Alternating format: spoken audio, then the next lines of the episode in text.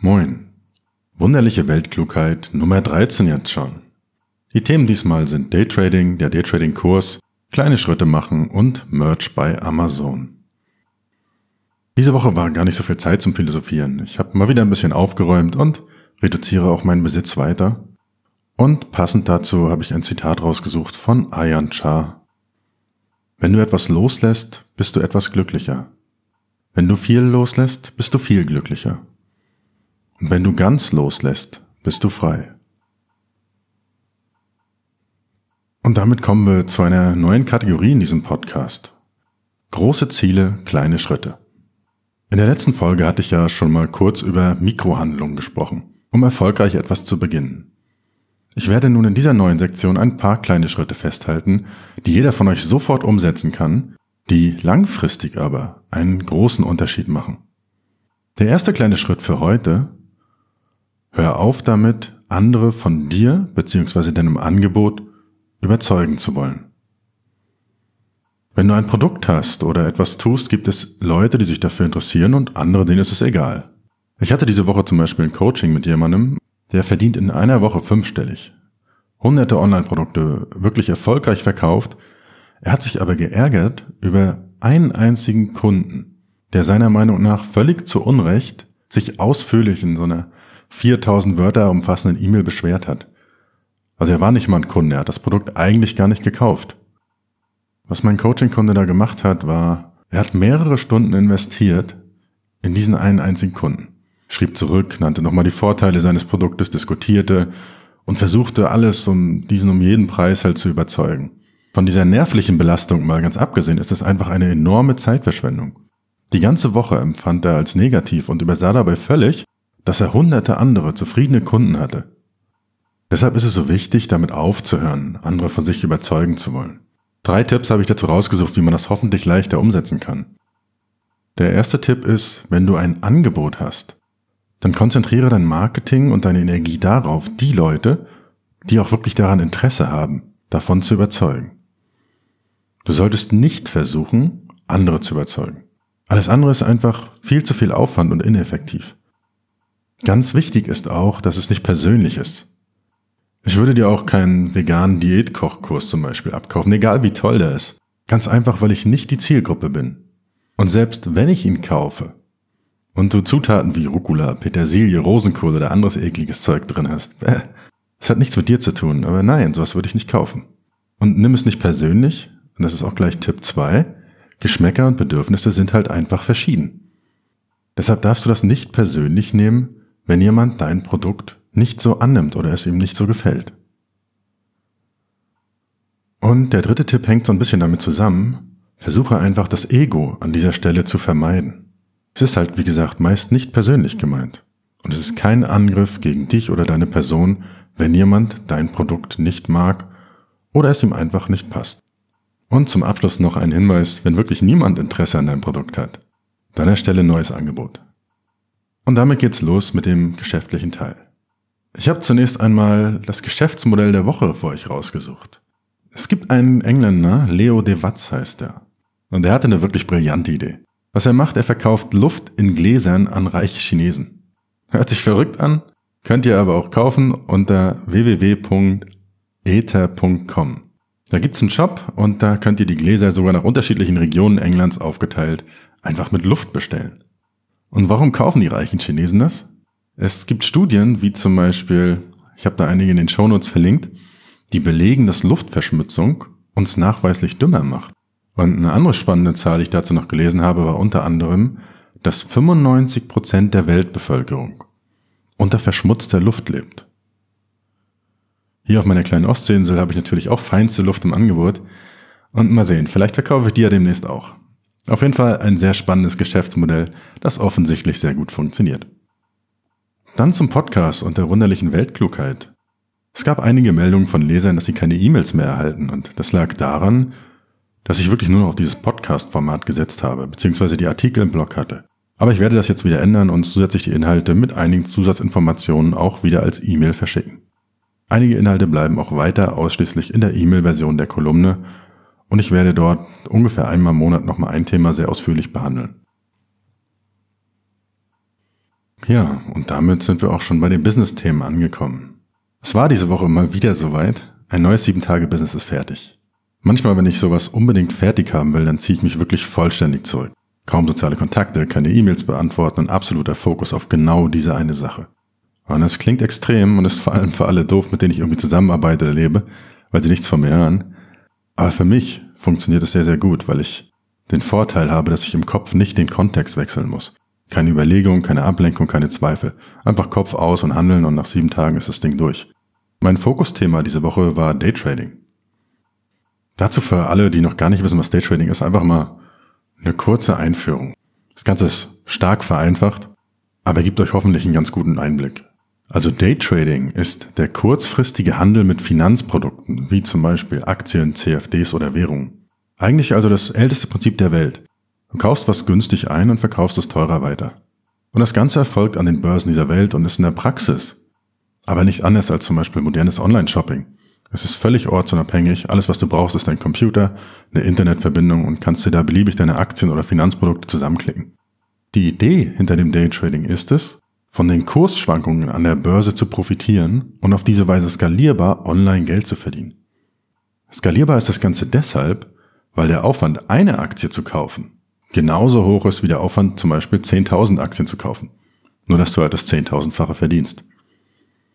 Also beim Daytrading tauschst du nicht mehr direkt deine Zeit gegen Geld. Das Tolle am Daytrading ist, dass die Einstiegshürden wirklich sehr gering sind. Also es ist scheinbar sehr einfach. Innerhalb weniger Minuten kann man so ein Handelskonto eröffnen und sofort anfangen. Ihr findet in den Shownotes auch einen entsprechenden Link dazu. Das Ganze ist aber nur scheinbar einfach, weil um wirklich profitabel zu sein, ist sehr viel Disziplin notwendig und eine gute Strategie. Und wer die nicht hat, kann zwar trotzdem hier und da mal was gewinnen, aber es ist im Prinzip nur Glücksspiel.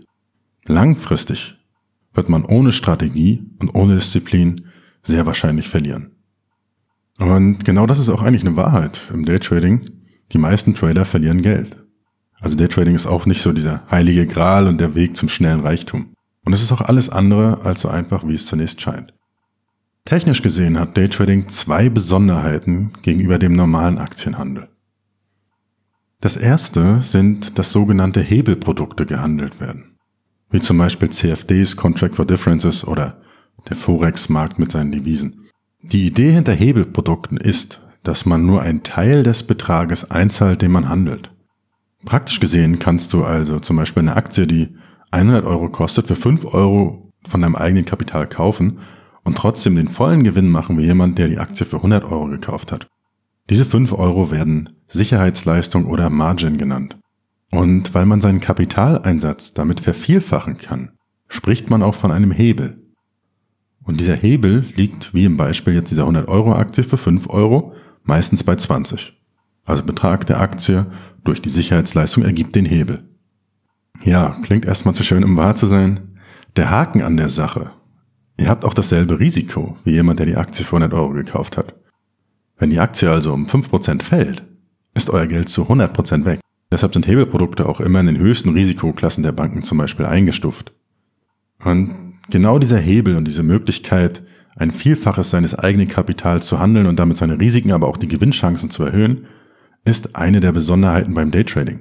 Dadurch kann man halt auch von sehr kleinen Schwankungen, wie sie innerhalb eines Tages auftreten, trotzdem sehr, sehr groß profitieren. Die zweite Besonderheit ist, dass ihr Short gehen könnt. Short gehen bedeutet in der Praxis einfach, dass ihr nicht nur von steigenden Aktienkursen profitieren könnt, sondern auch von fallenden Aktienkursen profitieren könnt. Das ist auch einer dieser Gründe, warum nach Finanzkrisen einige noch viel, viel reicher sind als vorher, während andere alles verlieren.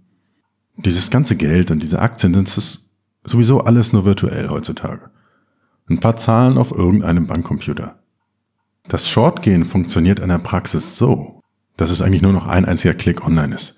Du sagst einfach, der Kurs wird fallen und schon ist das Ding fertig. Die Theorie dahinter ist, dass du dir eine Aktie bei der Bank leist und diese verkaufst. Wenn die Aktie im Wert gefallen ist, kaufst du sie wirklich und begleichst deine Schulden praktisch bei der Bank, indem du ihm die Aktie, die du später erst gekauft hast, zurückgibst. Also mal ein konkretes Beispiel. Ich leihe mir also bei der Bank eine Aktie, die aktuell 100 Euro kostet. Dann verkaufe ich diese für 100 Euro. Jetzt habe ich erstmal 100 Euro. Ich habe aber auch eine Aktie Schulden bei der Bank. Dann kommt zum Beispiel irgendeine schlechte Nachricht. Der Aktienkurs fällt auf 50 Euro. War vielleicht ein deutscher Autohersteller, der gerade beim Schummeln erwischt wurde oder irgendein ähnliches Dilemma. Dann, wenn der Kurs gefallen ist, kaufe ich die Aktie wirklich für 50 Euro und gebe sie der Bank zurück, wo ich sie mir ja nur geliehen habe. Und diese Differenz aus meinem Verkaufspreis und dem Ankaufspreis, diese 50 Euro, das sind mein Gewinn. Okay, also das sind die zwei Möglichkeiten. Daytrading hat Hebelprodukte und man kann von steigenden und von fallenden Kursen profitieren. Ansonsten einfach Handel mit Finanzprodukten. Soweit erstmal genug zum Thema. Wer sich dafür interessiert, kann sich mal mein Buch auf Amazon dazu ansehen oder einfach im Kurs vorbeischauen. Denn genau dieser Kurs ist eigentliche Neuigkeit diese Woche in meiner Online-Business-Reise. Ich habe nämlich einen Daytrading-Kurs für Einsteiger auf Udemy veröffentlicht. Genau das stand ja wirklich schon sehr, sehr, sehr, sehr lange auf meiner Liste. Diesen Udemy-Kurs mal zu machen, einfach die Plattform mal zu testen. Es ist halt ein sehr etablierter Marktplatz mit sehr, sehr vielen Studenten, die dort bereits eingeschrieben sind und der auch bereits eine sehr hohe Reichweite hat. Gerade für Neueinsteiger ist es eine tolle Möglichkeit, ohne große Marketingkosten irgendwie schnell und einfach eine Idee zu testen. Innerhalb von sieben Tagen habe ich jetzt also meinen ersten Kurs zum Thema Daytrading dort erstellt. Insgesamt sind über drei Stunden Videomaterial und über 100 Folien, diverse Live-Videos und so weiter entstanden. Mit der gesamten Plattform war ich sehr, sehr, sehr zufrieden. Also dieser ganze Prozess hat super funktioniert. Ich kannte das ja bereits als Student, da ich selber auch dort einige Programmierkurse mal absolviert habe. Aber auch als Dozent ist dieser gesamte Prozess sehr gut durchdacht und schnell und einfach auszuführen. Nach der Anmeldung wird man wirklich komplett durch alle Schritte durchgeführt. Man erhält viele wertvolle Tipps und Ratschläge zu den einzelnen Schritten wie Videoaufnahmen, Mikrofoneinstellungen und was sonst noch so anliegt. Man kann ein Testvideo hinschicken, die geben einem Feedback, ob das gut genug ist. Also wirklich sehr, sehr gut. Die Videos habe ich dann mit Camtasia einfach als PowerPoint-Präsentation aufgezeichnet und zusätzlich die Handelssoftware. Also ich habe viel live gehandelt und das dann halt als Video gezeigt, wie man diese Handelssoftware bedient.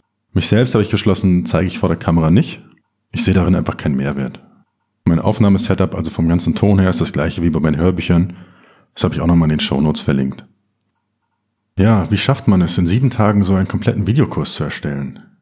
Gemäß meines Sieben-Tage-Prinzips habe ich nicht alle Inhalte schon fertig. Der Kurs ist soweit vollständig, dass er ein abgerundetes Gesamtkonzept bildet und Einsteiger wirklich sinnvoll an das Thema heranführt.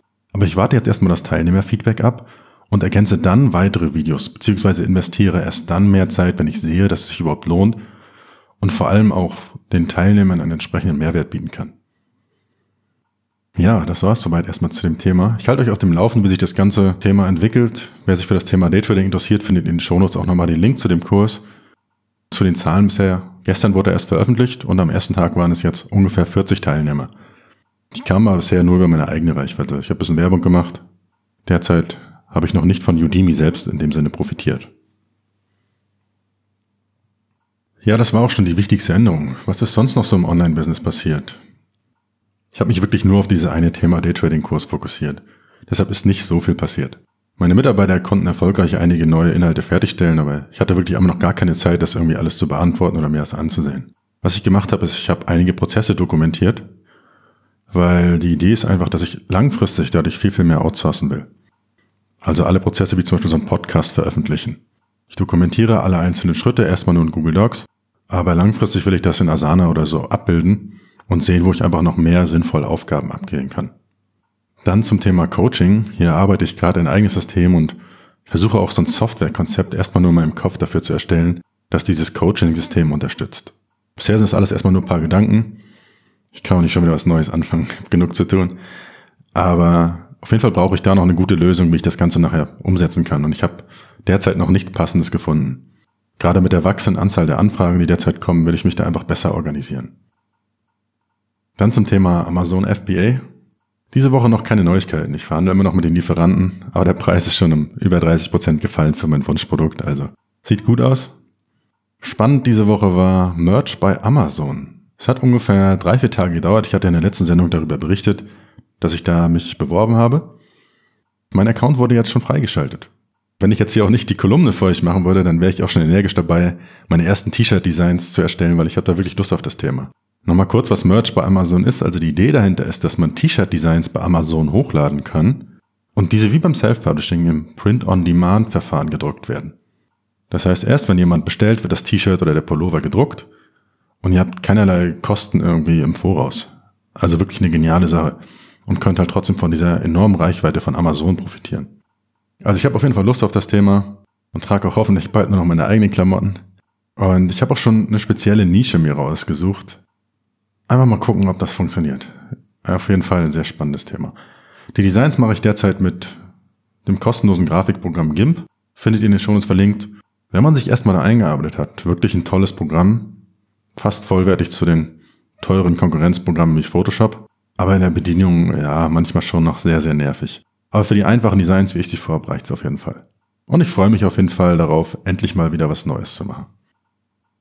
Dann der 7-Tage-Business-Kurs. Also das Thema habe ich diese Woche durch den Fokus auf die Daytrading-Geschichte leider etwas vernachlässigt. Aber jetzt geht's energisch weiter und ich werde hier ebenfalls diese Woche mehr Videos bauen und vor allem einige Themen weiter ausbauen. Außerdem steht endlich das Marketing an und die Active Campaign Sales Funnel Geschichte. Aktuell ist es so, ohne Werbung, die ich mache, sind so circa zwei bis drei Leute am Tag, die sich in das Webinar eintragen. Ob ich da noch Retargeting mache, überlege ich gerade, weil einerseits natürlich ist es cool, wenn man irgendwie die Möglichkeit hat, persönlich mit den Zuschauern Kontakt aufzunehmen, denen auch wieder die Werbung zu zeigen und solche Geschichten. Aber Facebook sammelt halt echt viele Daten und ich bin noch nicht ganz sicher, ob ich das dementsprechend unterstützen will. Dann beim Thema Self-Publishing. Amazon führt jetzt CreateSpace und KDP zusammen. Bisher war es bei mir so, dass ich die meisten meiner Printbücher immer noch auf CreateSpace hatte. Dort kommen die Auszahlungen schneller und ich hatte einfach ein bisschen mehr Diversifikation. Falls es zum Beispiel mal Probleme gibt, ich hatte zum Beispiel das Problem, dass einer meiner Kindle-Accounts kurzfristig gesperrt war, weil ich ein Buch hochgeladen hatte. Und wenn solche Dinge auftreten, dann habe ich wenigstens ein bisschen das Risiko verteilt. Und in einem offiziellen Statement von Amazon dazu wurde aber auch empfohlen, in bestimmten Situationen mehrere Kindle-Konten zu erstellen wenn das zum Beispiel steuerlich notwendig ist. Von daher werde ich auch mein Self-Publishing in Zukunft oder auf mehrere Firmen verteilen. Und meines Wissens nach war das bisher offiziell verboten, mehrere Kindle-Accounts zu haben. Zu dieser Umstellung nochmal, man braucht da aktiv gar nichts zu machen. Amazon regelt das hoffentlich. Details dazu findet ihr einfach nochmal in den Shownotes verlinkt. Da gibt's ein ausführliches Statement zu von Amazon. Ja, das war's soweit zum Thema Online-Business.